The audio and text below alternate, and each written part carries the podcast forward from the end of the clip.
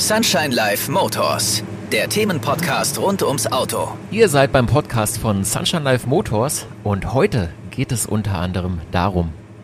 Ich sag mal so, also ähm, die Zusammenarbeit mit der Polizei ist äh, sehr gut, das ist richtig. Ähm, allerdings mehr präventiv, muss ich sagen. Man hat ja oft den Eindruck, dass es viele schwarze Schafe gibt, die äh, einem für Geld wirklich alles eintragen lassen. Also jetzt äh, egal ob TÜV, DEKRA, wie auch immer. Ähm, wie sind denn deine Erfahrungen und geht sowas nicht nach hinten los? Und bei den Älteren, also auch jetzt locker die Ü40 und auch Ü50, die jetzt so gerade so die Golf 2 und Polo-Zeiten, die jetzt quasi ihre Jugend gerade wieder aufleben lassen, das ist eher so die Fraktion, die kommen dann an und sagen, ja, aber vor 20 Jahren ging das doch auch. Da hat das der und der auch durchgewunken. Da ging das ohne Probleme. Da hat das halt per Handauflagen eingetragen und da stand es drin und dann ist gut. Hallo und herzlich willkommen zu einer neuen Podcast-Ausgabe bei Sunshine Life Motors. Heute wollen wir mit euch über Eintragungen am Fahrzeug sprechen. Warum sind diese denn so wichtig? Muss man wirklich jede Veränderung eintragen lassen? Welche Gefahren lauern, wenn ich gewisse Dinge nicht eintrage? Warum ist das Thema gerade in Deutschland so streng? Das und vieles mehr erfahrt ihr im heutigen Podcast. Und mein Gesprächspartner war schon mal dabei und ist definitiv der richtige Experte für das Thema. Ich darf einmal herzlich begrüßen Heiner Mantei, Mitarbeiter des TÜV Süd, Autoliebhaber, Enthusiast und ein richtiger Experte in Sachen TÜV-Eintragungen. Moin. Ja, hallo, schön, dass ich wieder dabei sein darf. Ja, schön, dass du dabei bist. Da haben wir uns ja wieder ein äh, recht brisantes Thema ausgesucht hier, ne? Weil ich meine, ähm, meines Erachtens äh, ist es so, dass in Deutschland viele das Thema Eintragung gar nicht so ernst nehmen. Hast du denn denselben Eindruck wie ich? Geteilt. Also Prinzipiell ja, es nehmen viele nicht ernst, aber der Anteil derer, die es nicht ernst nehmen, wird geringer gefühlt. Mhm. Weil einfach äh, ja, Kontrolldruck auch hoch genug ist, ähm, dass da die Leute auch das ernster nehmen. Ob sie natürlich den Sinn dahinter verstehen, das lasse ich jetzt mal offen. Warum sind denn, da kommen wir doch eigentlich mal zur wichtigsten Frage, warum sind denn Eintragungen am Fahrzeug so wichtig? Wichtig finde ich es deswegen, ähm, weil man auch immer wieder sieht, wie es nicht geht. Also ähm, was manche Leute halt ähm, bauen am Fahrzeug, was einfach wirklich technisch keinen Sinn macht, obwohl die vielleicht nach bestem Wissen und Gewissen handeln. Manchmal auch einfach, weil sie ja das irgendwo mal gelesen haben, dass es funktionieren könnte, selbst aber handwerklich vielleicht auch nicht so begabt sind, dass sie es richtig umsetzen können. Und ähm, dann hat man relativ schnell gefährdende Teile. Und da ist es schon, finde ich, sehr wichtig, dass es äh, unsere Vorgaben gibt und dass äh, auch die Eintragungen ähm, ja, gemacht werden müssen oder dass es begutachtet werden muss. Ja. Hast du denn ein konkretes Beispiel? Ja, ähm, ist gar nicht so weit hergeholt. Also ich hatte äh, beispielsweise vorletzte Woche so eine Woche, wo ich gedacht habe, ich bin im falschen Film. Da ist mir bei einer Probefahrt erst ein Bremssattel weggeflogen. Ähm, beim nächsten Fahrzeug tatsächlich direkt folgend war der, der ähm, Stoßdämpferlose, also beziehungsweise Federbeinwarlose, dass äh, das fast weggeflogen wäre. Und die Woche davor war noch eine komplett lose Achse. Also ähm, da war ich dann doch froh, dass ich die Fahrzeuge dann quasi vorher angeschaut habe, beziehungsweise mit dem Bremssattel ist dann bei der Probefahrt passiert, bei 60 km/h, ganz normal, also jetzt nichts Wildes. Und da denkt man dann schon, ja, ist schon ganz gut, dass das nochmal alles kontrolliert und dann auch entsprechend begutachtet wird. Ja, definitiv. Muss man mhm. denn eigentlich wirklich jede Veränderung am Fahrzeug eintragen lassen oder gibt es denn äh, gewisse Dinge, die man jetzt nicht eintragen lassen muss? Also mir fallen jetzt spontan äh, Lautsprecher ein oder getönte Scheiben. Oder gibt es denn da so eine, hast du so ein paar Beispiele, die nicht eintragungspflichtig sind? Also getönte Scheiben ist ein schlechtes Beispiel, weil die tatsächlich äh, bauartgenehmigungspflichtig sind, also diese Tönungsfolien. Ähm, da gibt es ah, einen Splitterschutz okay. etc. Ähm, ist aber eigentlich Standard, dass das äh, dabei ist. Aber es ist tatsächlich so, ähm, da gibt es den Paragraph 19.2 in der StVZO und äh, der besagt, dass die Betriebserlaubnis erlischt, wenn die ähm, jemand gefährdet wird, wenn das Abgas- oder Geräuschverhalten geändert wird oder sich die Fahrzeugart ändert. Die Gefährdung kann man relativ schnell äh, herbei argumentieren. Änderung Abgas, Geräuschverhalten ist klar, Änderung Fahrzeugart auch. Und alles, was diesen Paragraphen betrifft, äh, oder diese Argumentation betrifft, führt zum Erlöschen der Betriebserlaubnis und dann muss ich quasi eine neue Abnahme machen und muss das eintragen lassen. Wenn ich was habe, wie jetzt zum Beispiel äh, Lautsprecher oder eine Folierung, die niemand gefährdet, die äh, Abgasgeräuschverhalten nicht verändert und auch die Fahrzeugart nicht ändert, dann muss ich das nicht eintragen lassen. Hm. Aber bei den Folierungen gibt es doch, glaube ich, welche, diese Chrom-Folierungen, die sind wiederum verboten, also zumindest in Deutschland, ne? weil die ja äh, sehr genau. stark reflektieren können. Genau, und dadurch wird eine Gefährdung abgeleitet. Wobei Folierung jetzt auch wieder äh, ein, ein, strittiges Beispiel ist durchaus, weil mhm. es gibt noch den Paragraph 13 FZV, das ist quasi der Paragraph, wo drin steht, äh, bei welchen Änderungen am Fahrzeug die Fahrzeugpapiere unverzüglich geändert werden müssen. Und da steht unter anderem drin, bei der nächsten Befassung, also wenn ich zum Beispiel ein Fahrwerk eintragen lasse in die Fahrzeugpapiere, muss geschaut werden, ob ähm, der Fahrzeugschein noch korrekt ist. Und da gibt es auch das Feld Farbe. Und da ist jetzt tatsächlich strittig, wenn ich eine Folierung habe, ob ich das Feld Farbe ändern muss. Also wir beim TÜV Süd sind der Meinung, nein, das müssen wir nicht, weil die Grundfarbe ja erhalten bleibt. Also wenn man quasi die Fahrzeugtür aufmacht, meistens ja nicht bis komplett reinfoliert, dann sieht man die Grundfarbe und dann ist das okay. Ähm, es gibt auch andere Stimmen, die sagen, nein, äh, Folierung muss äh, eingetragen werden. Also auch ein Beispiel, wo man sich durchaus streiten kann. Also wenn man jetzt mal beim Beispiel Lautsprecher bleibt, ähm, da wird niemand durch gefährdet, da ändert sich die Fahrzeugart nicht, da ändert sich das Geräuschverhalten zumindest außen nicht. Und ähm, das muss dann nicht eingetragen werden. Ja. Hast du denn so, so ein Beispiel? Ich meine, es gibt ja auch, glaube ich, viele Leute, die es jetzt gar nicht wissen. Ich nehme jetzt mal das Thema Distanzscheiben zum Beispiel. Das sieht ja mal ganz gut aus. Es gibt ja viele Leute, die sich Distanzscheiben draufknallen und aber davon ausgehen, naja, muss ich ja nicht eintragen. Das habe ich die ganze Zeit auch gedacht, bis ich mal mitbekommen habe, nee, auch die muss man ja eintragen. Also gibt es denn so ein klassisches Beispiel, bei dem viele Leute denken, ähm, ist nicht eintragungspflichtig, obwohl es das ja eigentlich ist? Klassisches Beispiel hätte ich jetzt tatsächlich nicht. Also ähm, es kommt immer mal wieder vor bei diversen Änderungen, dass die äh, Kunden denken, sie brauchen sich eintragen. Reifengrößen zum Beispiel sind vielleicht ein gutes Thema.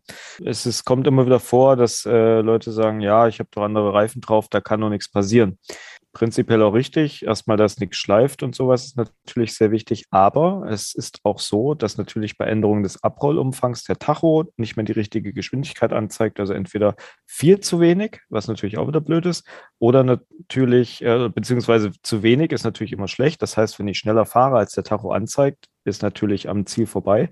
Genauso blöd ist es aber, wenn der Tacho viel zu viel anzeigt, weil wenn ich zum Beispiel dann äh, in der 70er-Zone dann nur noch 40 fahre, weil mein Tacho 70 anzeigt, ist das natürlich auch eine äh, Verkehrsbehinderung. Und ganz davon ab ist es auch so, wenn ich eine zu kleine oder zu große Reifengröße habe, also über 8% Abrollumfangsdifferenz, habe ich natürlich auch äh, irgendwann eine, eine stark geänderte Übersetzung und das geht dann sogar so weit, dass man sagt, das Abgasverhalten passt nicht mehr, weil ja durch die andere Übersetzung eine andere Last am Motor ist bei gleicher Drehzahl.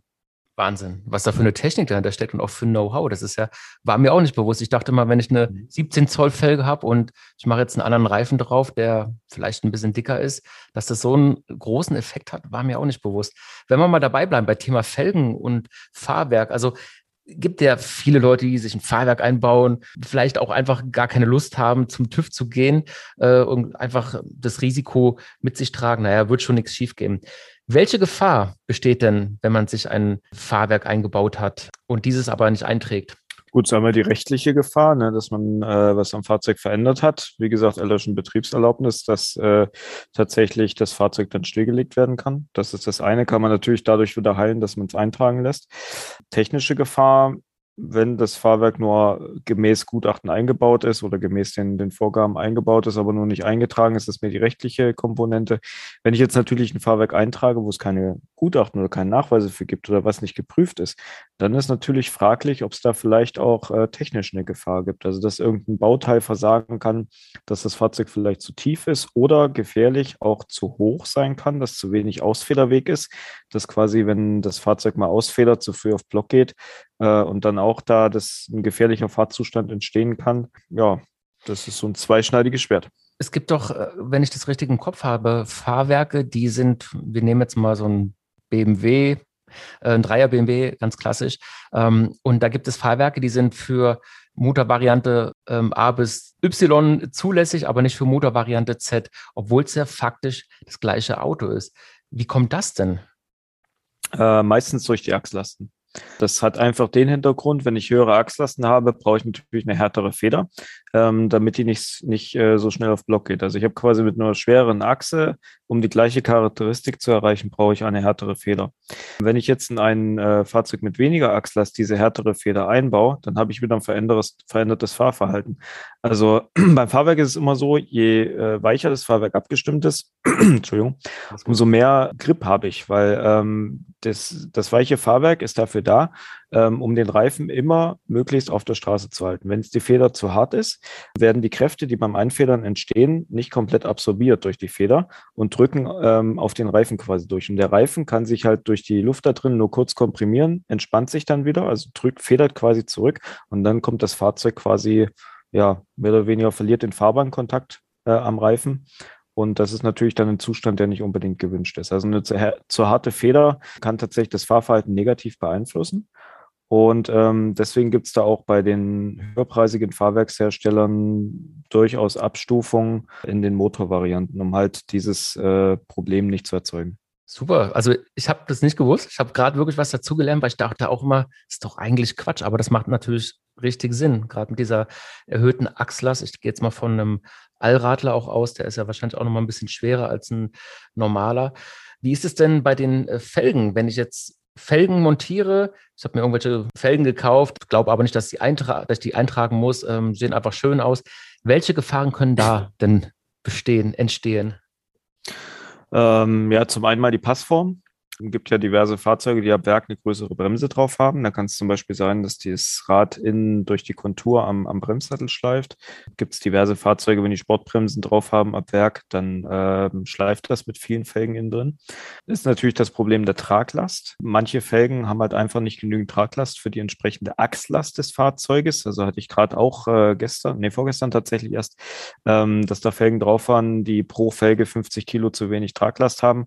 Das kann natürlich bei höherer Geschwindigkeit Geschwindigkeit zu einer Überlastung führen, auch durch die dynamischen Achslasten. Also beim einen Ausfedern, dass die Felge da eine quasi punktuell stärkere Belastung bekommt und dann kann die brechen. Und das kommt äh, bei günstigeren Felgen tatsächlich auch ab und an mal vor. Da muss man unbedingt darauf achten, dass die Traglast passt. Und äh, dann geht es natürlich weiter, Felgenbreite, Einpresstiefe und so weiter. Es gibt äh, immer bei jedem Fahrzeug eine Grenzeinpresstiefe äh, wo man nicht breiter werden darf, also quasi keine geringere Einpresstiefe wählen darf, außer man äh, schaut dann nochmal, ob da entsprechend die Festigkeit passt über einen Festigkeitsnachweis.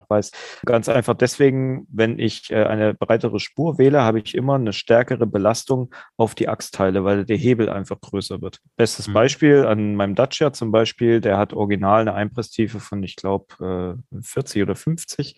Ähm, wir fahren im Motorsport noch 20er Scheiben drunter mit einer Felge mit ET21, also wir fahren ET 0 bis 1 und da kann man eigentlich nach jedem Rennen die Radlager wechseln, weil da einfach der Hebel zu groß ist. Hm, das sind dann die Autos, die du vielleicht auch aus Japan kennst, die dann die Felgen so weit draußen haben oder auch den Winkel so ganz schräg angesetzt haben, was total genau, ja. strange aussieht. Und das sind solche Fälle, da ist der Hebel, so wie du sagst, natürlich ganz extrem und kannst dann danach alles ähm, ausbessern. Kannst, kennst du eigentlich diese Videos? Ähm, da gab es, glaube ich, mal so einen Vergleich, irgendwie eine Felge ähm, versus einer billigen China nachgemachten Felge, die wirklich gebrochen ist. Und äh, da äh, war es ja auch so, die haben sie dann wirklich unter extremen Belastungen getestet und dann ist dieser, das war eine Fünf-Speichen-Felge und da ist dieser komplette Kranz durchgebrochen. Das will man sich ja gar nicht ausmalen, wenn sowas mal bei 200 km/h auf der Autobahn passiert, oder? Mhm. Ja, das ist, äh, sowas gibt es auch auf der Nordschleife ab und an mal. Ich meine, Nordschleife ist immer eine stärkere Belastung, aber nur in Summe. Also punktuell ist die Belastung tatsächlich nicht wirklich höher. Ähm, nur halt die Summe, also die Belastungen kommen in enger Frequenz nacheinander. Aber da kommt das tatsächlich häufiger vor. Also es sind dann auch nicht nur die Billigfelgen, die dann als mal brechen, aber ja, es, es kommt vor und das ist natürlich saugefährlich, weil ähm, das Rad ist in dem Moment dann weg und wenn man dann hohe Geschwindigkeiten hat, meistens passiert es ja auch bei Belastung, das heißt, man ist in Kurvenfahrt und dann fliegt das Auto weg, da hat man dann keine Chance. Gibt es eigentlich ähm, Erfahrungswerte? Also gibt's, ist eine Fünf-Stern-Felge anfälliger als eine Mehrspeichenfelge oder spielt das gar keine Rolle? Nee, es kommt immer aufs Material an. Es ist natürlich, wenn man ein filigranes Design hat, vielleicht noch ein bisschen verschnörkelt, ähm, dann hat man natürlich äh, aus, aus Maschinenbausicht sozusagen ähm, immer ein bisschen mehr ein Problem. Aber dass jetzt eine Fünf-Speichenfelge eher bricht als eine Zehn-Speichenfelge, das kann man, denke ich, pauschal nicht sagen. Mhm.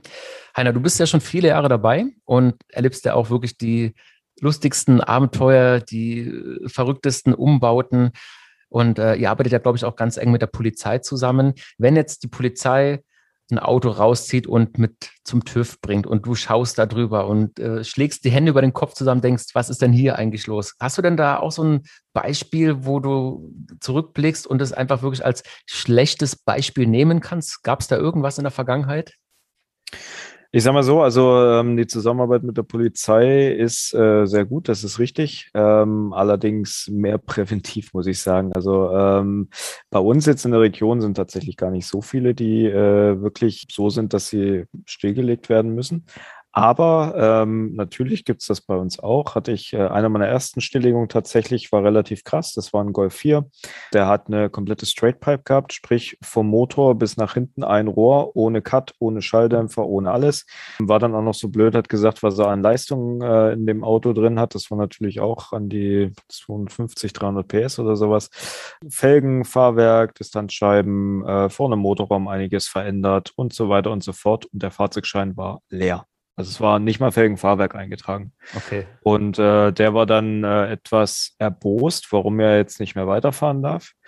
Und ja gut, ich meine, wenn man da alles umbaut und nicht mal an der Legalität kratzt und wirklich einen Blanko-Fahrzeugschein hat, das ist dann natürlich auch ein bisschen doof, ne? Das ist wirklich, also da muss man ja davon ausgehen, dass es ja eigentlich nur eine Frage der Zeit ist. Gibt es denn da eigentlich einen Altersunterschied? Also sind die 18 bis ich sag mal, 25-Jährigen eher die Leute, die auf die Eintragungen verzichten als 26 bis 35 oder ist das, kannst du das auch nicht festlegen? Äh, ich würde mal sagen, die Jüngeren sind natürlich anders als die Älteren. Äh, es unterscheidet sich dahingehend, meiner Meinung nach oder meiner Erfahrung nach, dass die Jüngeren eher sagen, naja, ich gucke mal, wie lange es funktioniert, bis ich äh, angehalten werde und danach lasse ich es halt.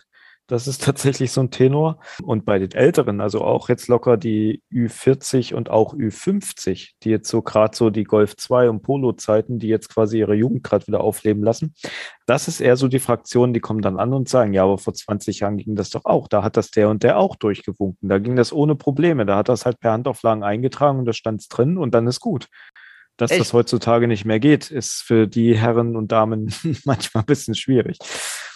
Ich sehe einen, quasi einen Trend voraus. Also das heißt, da kommt eine ganz andere Altersgruppe jetzt auf dich zu, die dann wirklich sagt, nee, akzeptiere ich nicht. Ist ja witzig. Echt, die 40, 50-Jährigen, ja. die auf, ah, okay, nicht schlecht. Braucht man denn eigentlich für alles ein Gutachten oder gibt es denn da auch einfach ähm, eine ABE sozusagen, die auch reicht? Oder wie, wie ist es denn? Also alles, was man eintragen lässt, muss auch, dafür muss es auch ein Gutachten geben. Nicht zwingend. Also im Endeffekt ist es so, es gibt äh, verschiedene Vorgaben für verschiedene Änderungen. Beispielsweise für Räder gibt es die Richtlinien zur Prüfung von Sonderrädern, ähm, wo drin steht, was ein Rad explizit äh, aushalten muss, wie es geprüft werden muss und welche Voraussetzungen es erfüllen muss. Wenn ich jetzt dafür kein Gutachten habe, kann ich auch natürlich das Rad prüfen lassen, komplett, dann ist es aber Schrott, also bringt nichts. Das heißt, ich brauche mal zumindest ähm, dafür ein Gutachten, dass es schon mal geprüft wurde. Dann brauche ich dazu die Übereinstimmung mit dem mit der gleichmäßigen Produktion, also dass das Prüfmuster auch mit den äh, weiteren Felgen in dem Fall übereinstimmt, äh, also das sogenannte QM-System. Wenn ich die Voraussetzung habe, bin ich schon mal einen Schritt weiter. Also ich brauche jetzt äh, nicht zwingend ein Gutachten. Wenn ich kein Gutachten habe, muss ich mir quasi alle anderen Teile der, ja, der, der Vorschrift selber prüfen, herleiten, was auch immer. Ähm, wenn ich natürlich eine ABE habe, ist alles abgeprüft. Wenn ich ein Teilegutachten habe, ist alles abgeprüft. Bestes Beispiel auch Aeroteile, wenn ich so zum Beispiel einen Spoiler eintragen möchte und habe nur Materialgutachten, dann ist das schön und gut, ist aber nur ein Baustein von vielen. Das heißt, ich muss trotzdem noch einen Fahrversuch bis zur Höchstgeschwindigkeit machen. Wenn die Höchstgeschwindigkeit über 220 km/h liegt, muss ich immer noch eine Auftriebs-Abtriebsmessung machen. Das heißt, schauen, ob eine Achse mehr oder weniger be- oder entlastet wird, je nach Geschwindigkeit und so weiter und so fort. Also ich brauche nicht zwingend ein Gutachten, aber ich muss dann alles andere prüfen. Also ein Gutachten ist quasi immer der Nachweis, dass alle notwendigen äh, Prüfungen durchgeführt wurden. Und wenn da was fehlt, dann muss ich das nachträglich machen. Also ich kann quasi ohne Gutachten was prüfen, ist halt ein Mordsaufwand, der teilweise auch mit den Mitteln der Prüfstelle gar nicht möglich ist. Das heißt also im Gutachten, wenn dann steht, diese Felge ist geeignet für Golf 4, 1,6 Liter, 100 PS, dann brauchst du da nicht weiter vorgehen. Aber wenn, äh, so wie du gesagt hast, mit den Aero-Teilen da nur ein Teilegutachten ist, aber mehr nicht, dann brauchst du ja quasi noch eine Einzelabnahme. Ne? Genau, ja. Und da muss ich halt, wie gesagt, alles prüfen. Bei Rädern zum Beispiel, wenn der Verwendungsbereich nicht passt, ich habe zum Beispiel die Felgen für den Golf und will sie aber auf einen Dreier BMW machen. Dann gucke ich, passt da Traglastgröße und so weiter. Und wenn das alles passt, dann mache ich noch den Anbauversuch, dass alles freigängig ist, äh, dass der Lochanschluss passt und so weiter. Und dann habe ich das auch erledigt quasi. Ah, Trotz, okay. dass ich kein Gutachten für den BMW habe in dem Fall zum Beispiel. Ja. Würde natürlich vom Lochkreis nicht passen, aber war ja. zum Beispiel. Okay. Die Einzelabnahme, ich meine, es gibt ja auch ganz viele Fälle oder ich sage jetzt mal auch so exotische Autos, wenn du jetzt irgendwie einen Ami fährst und du besorgst dir irgendwas aus den USA, eben so ein Spoiler, wie du es eben genannt hast, ähm, und du musst dann zu Einzelabnahmen oder ein Einzelgutachten muss erstellt werden. Wie genau läuft das ab? Was wird denn da in diesem Fall geprüft? Du hast ja eben schon ein paar Bausteine genannt. Und macht ihr das denn beim TÜV Süd eigentlich auch? Und was kostet sowas? Ja gut, nach oben sind immer keine Grenzen gesetzt bei den Kosten. Ne? Ist halt immer äh, die Frage, was ich für einen Aufwand habe. Also wir machen sowas, klar. Es ist halt auch immer die Frage, wenn ich jetzt zum Beispiel einen VW Polo habe, der nur 160 fährt, so einen alten 6N oder so, dann kann man sowas an der Prüfstelle tatsächlich auch abbilden. Also dann kann man damit auch mal bis zur Höchstgeschwindigkeit auf der Autobahn fahren und so weiter. Trotzdem, man muss die Arbeitszeit rechnen, man muss ähm, den Aufwand rechnen und dann kostet so ein Spoiler die Eintragung halt auch mal schnell 600, 700 Euro. Also das geht äh, relativ fix sogar. Mhm. Ähm, deswegen ist halt immer die Frage, gerade solche Kundschaft, die dann versucht, damit 50 Euro zu sparen und dann ja, sind die selten bereit, da einen hohen Betrag für die Eintragung zu investieren. Anders sieht es aus, wieder ein Beispiel äh, mit den Ami-Autos. Da ist es ja manchmal so, dass man gar keine andere Chance hat als einen Einzelteil prüfen zu lassen. Und äh, da ist es tatsächlich so, dass wir sowas auch zwar über Umwege mit dem technischen Dienst, aber wir können sowas. Ähm, allerdings ist der Aufwand da meistens auch äh, unteren vierstelligen Bereich gegebenenfalls. Wahnsinn. Wie oft passiert das? Also gibt es oft den Fall der Einzelabnahme oder hält sich das eher in Grenzen? Also, ähm, um es mal so zu sagen, Einzelabnahme hat ja schon bei der Kombination Felgen-Fahrwerk. Also bei mir ist es eigentlich umgedreht die Frage, wann mache ich mal keine Einzelabnahme? Also mein, mein Alltag besteht eigentlich nur aus Einzelabnahmen. Die Frage ist natürlich, man hat im Vorfeld, man, man fragt die Kunden oder die Kunden fragen an, man sagt, das und das müssen wir machen, das und das kostet es. Manche sind dann davon abgeschreckt und wollen es dann nicht mehr. Manche sagen, ja, mache ich. Und ja, das, das kommt schon relativ häufig vor. Es ist auch mittlerweile recht speziell geworden. Deswegen geben es viele Prüfstellen auch an, an spezialisierte Prüfstellen ab. Das ist auch okay, weil dadurch der Kunde halt eine kompetentere nicht kompetenter ist falsch, aber eine fundierte Eintragung bekommt, weil sich halt der entsprechende Kollege vielleicht ein bisschen besser damit auskennt und der andere Kollege sagt, ja, ist jetzt nicht meine, mein Spezialgebiet, meine Baustelle, nimm das mal ab. Und deswegen kommt das an einigen Prüfstellen häufig vor, an manchen Prüfstellen gar nicht. Äh, aber die Einzelabnahme ist, sage ich mal, trotzdem unser tägliches Geschäft. Man hat ja oft den Eindruck, dass es viele schwarze Schafe gibt, die äh, einem für Geld wirklich alles eintragen lassen. Also jetzt äh, egal ob TÜV, DEKRA, wie auch immer. Ähm, wie sind denn deine Erfahrungen und geht sowas nicht nach hinten los? Natürlich geht das nach hinten los. Also ähm, es ist ja so, man kann alles eingetragen haben. Das hilft einem aber tatsächlich nicht weiter, wenn man mal angehalten wird und dann wird die Eintragung nochmal kontrolliert und dann poppt es auf und dann ist die Eintragung nichts wert, außer das Geld, was man vielleicht übertrieben hoch bezahlt hat. Und deswegen ähm, würde ich von solchen Sachen definitiv Abstand nehmen. Also ein gutes Gutachten äh, zeichnet sich auch dadurch aus, dass es sehr detailliert dokumentiert ist, dass viele Bilder gemacht sind, dass drinne steht, welche Vorschriften wie zur Anwendung kamen.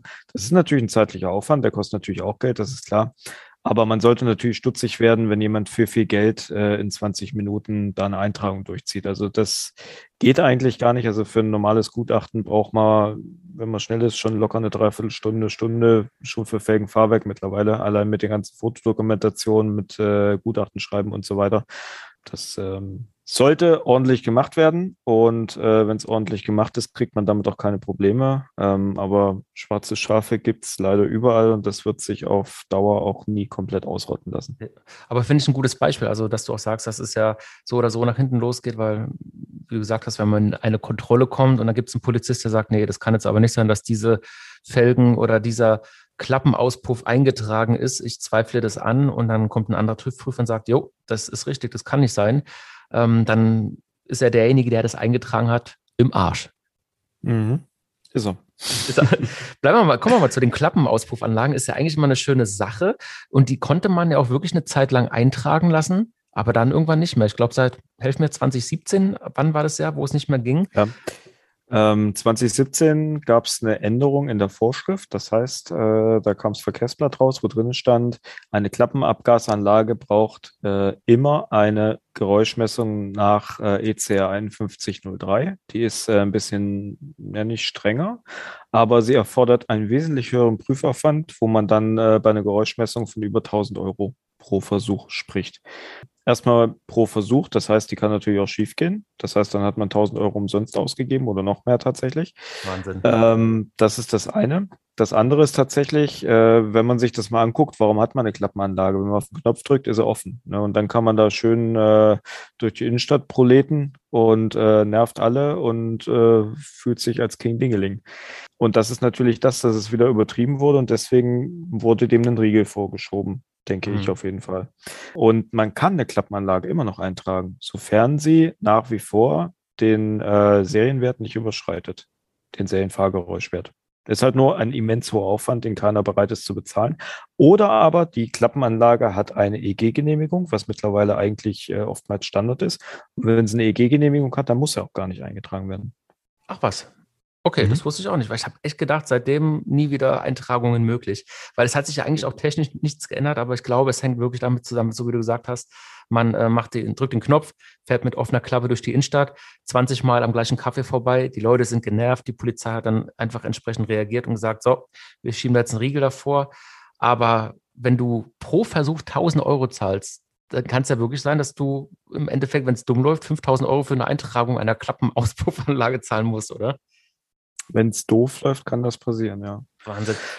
Warum ist es denn eigentlich äh, bei uns in Deutschland so extrem streng? Also wenn du mal in, nach den, äh, in die USA schaust, da sind ja so viele Fahrzeuge verändert, da haben ja auch, die sind ja extremst laut, die haben kranke Felgen, die haben, was weiß ich, Lachgaseinspritzungen, Unterbodenbeleuchtung, herausstehende Reifen und so weiter. Warum ist es denn da erlaubt und bei uns nicht? Warum ist der Papst katholisch? Keine Ahnung. ähm, also im Endeffekt ist es halt so, dass jedes Land seine eigenen Vorschriften macht. Ich meine, die USA haben auch äh, andere Gesetze, wo man sich fragt, warum haben sie die, warum ist das bei denen so streng und bei uns halt nicht. Die Amis sehen das scheinbar ein bisschen lockerer. Ich meine, bei uns darf man andererseits auch wieder wesentlich schneller fahren als in Amiland. Die Frage kann man, denke ich, nicht, nicht wirklich beantworten. Also es ist wieder länderspezifisch. Das ist ja selbst in Europa nicht ganz einheitlich, obwohl es das eigentlich sein sollte. Ähm, ja, ich, ich denke, das, das äh, ist eine Frage, die man nicht wirklich beantworten kann. Also mhm. es gibt da wieder Spezifikationen, wo die Amis sagen, die sind ja zum Beispiel, die, die Abgasvorschriften sind in den USA strenger als in Europa. Echt? Beispielsweise, ja. Wie, wie geht das denn? Die haben doch alle so große V8-Motoren und ballern da immer so viel äh, Sprit durch.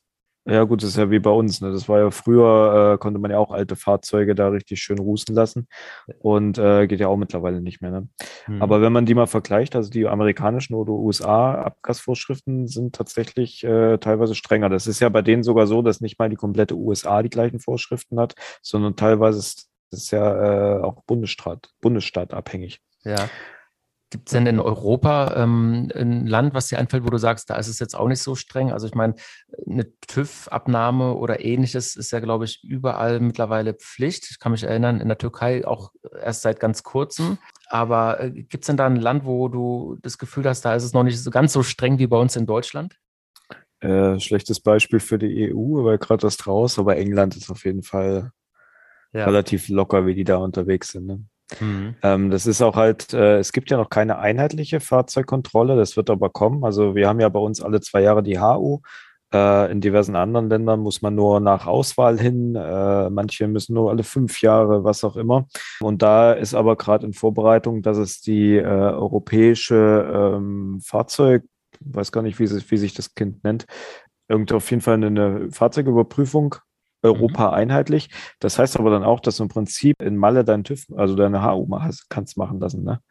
Ah, Theoretisch okay. wäre dann Länder einheitlich. Aber das ist, äh, soweit ich weiß, seit Jahren schon im Gespräch. Die Länder können sich aber nicht auf eine einheitliche äh, Linie einigen, aktuell.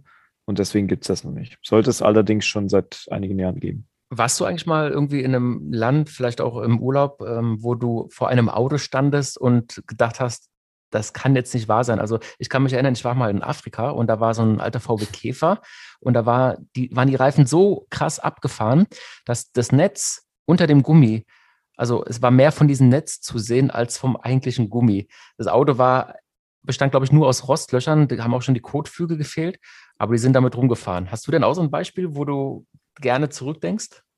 Hm, so krass nicht, aber ich meine, allein schon, wenn man in Italien manchmal rumfährt und sieht, mit was für verbeulten, krummen Kisten die da rumfahren, ne? ähm, oder Osteuropa, äh, Ungarn, Tschechien teilweise auch schon, äh, wo wirklich krumme Autos dann noch durch die Gegend fahren.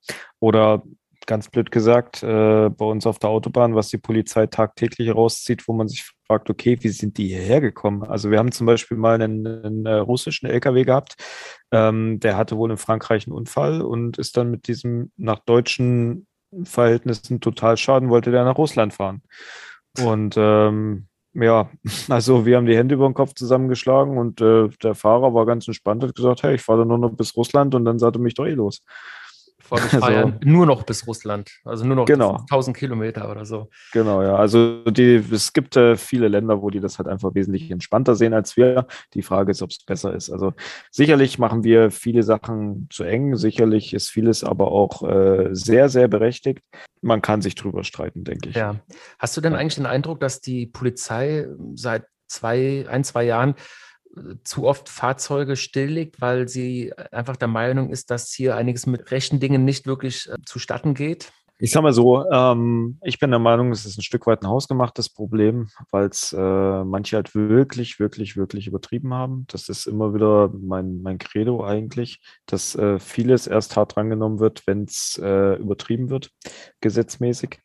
Es gibt natürlich Städte in Deutschland, wo wirklich meiner Meinung nach auch zu radikal dagegen vorgegangen wird. Ähm, jetzt gerade das vor kurzem wieder ein Beispiel gehabt, wo wegen Nichtigkeit ein Fahrzeug stillgelegt wurde.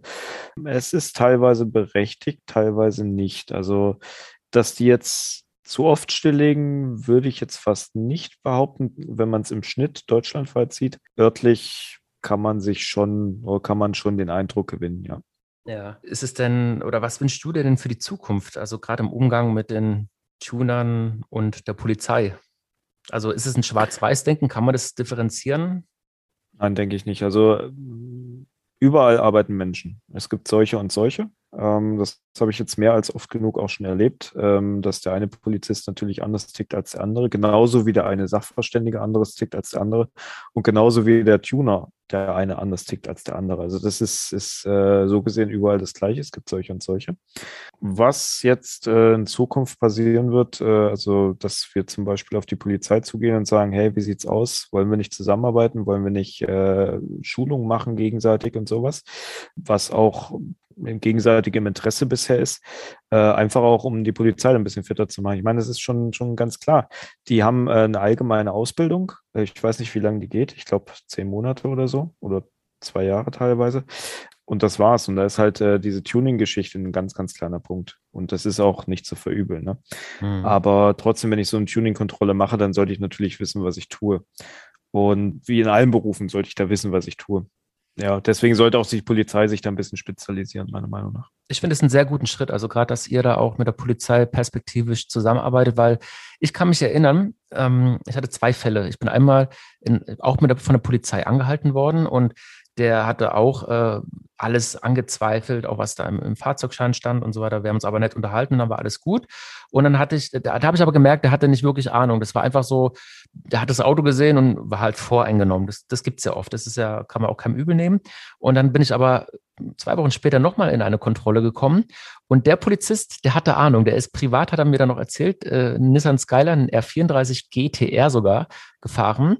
Und der wusste über alles Bescheid. Und der war, das war aber eine viel sachlichere, kompetentere Unterhaltung. Und da war ich froh drum, ehrlich gesagt, dass der Ahnung hatte, weil ähm, die Gefahr da einfach viel kleiner ist, wenn man, also in meinem Fall ist ja wirklich alles eingetragen, ähm, wenn man das auch weiß, als wenn du dann eben jemanden hast, der nicht so viel Ahnung hat und das dann einfach, das ist ja sein, sein gutes Recht, entscheiden kann, nee, ich zweifle das an, ich nehme das Auto mit und wir prüfen das erstmal. Und das ist natürlich mit super viel Ärger und Frust auch verbunden.